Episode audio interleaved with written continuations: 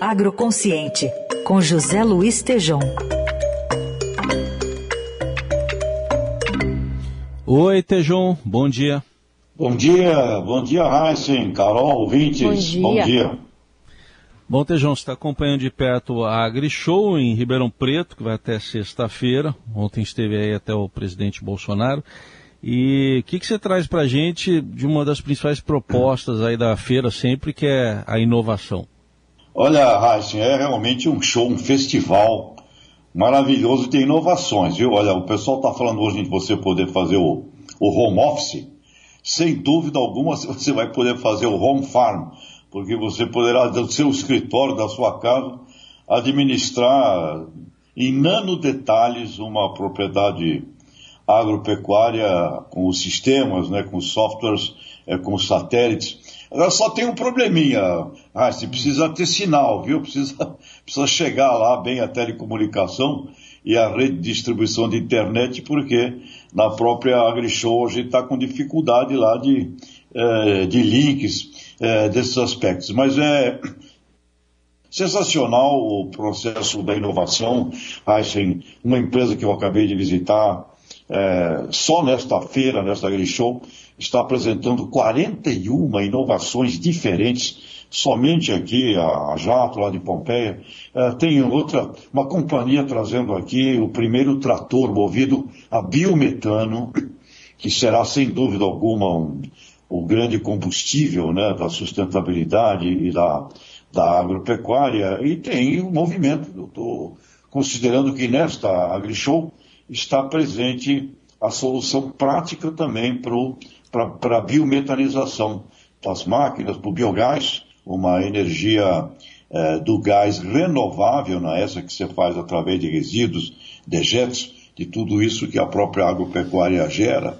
Então temos um, um ambiente, Heisen, de muita inovação, arenas, arenas do conhecimento, uh, arenas com uh, assuntos inovadores, startups, muitas startups, ou seja, meu caro Reis, só precisa de uma coisa aqui que tem que melhorar, viu, Reis? A logística. Conforme a hora, você leva duas a três horas no congestionamento para chegar na AgriShow e para sair da AgriShow, viu?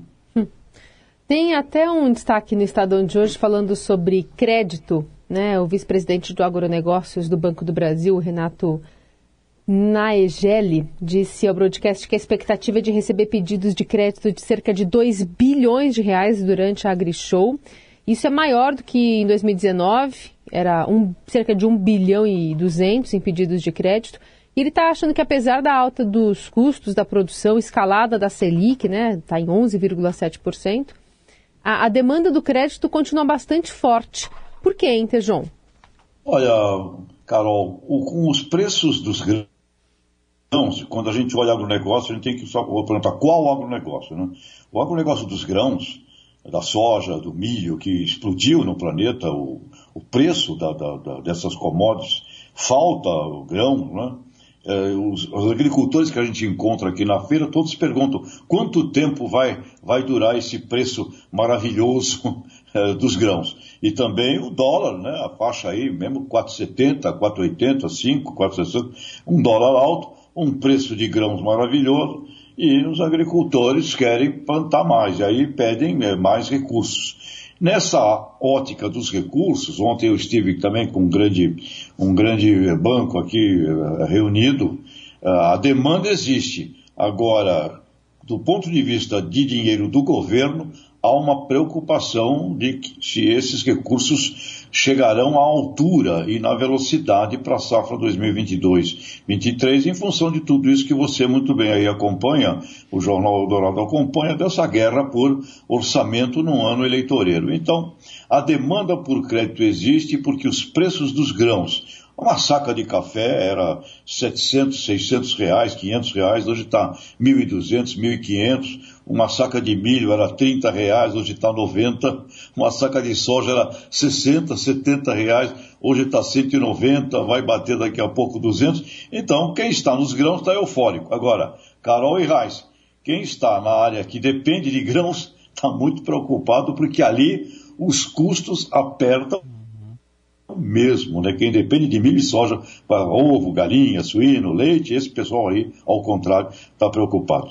É isso, Carol. É o preço internacional, o preço de grãos elevado, consequentemente, todo mundo está querendo plantar soja e milho em qualquer cantinho do quintal. Infelizmente, agora, essa semana, chuva de granizo prejudicou, prejudicando a lavoura da segunda safra de milho no Paraná. Então a gente acaba tendo um cenário climático que não está legal. José Luiz Tejon, que hoje falou direto de Ribeirão Preto, a terra do chopp gelado, volta na sexta-feira.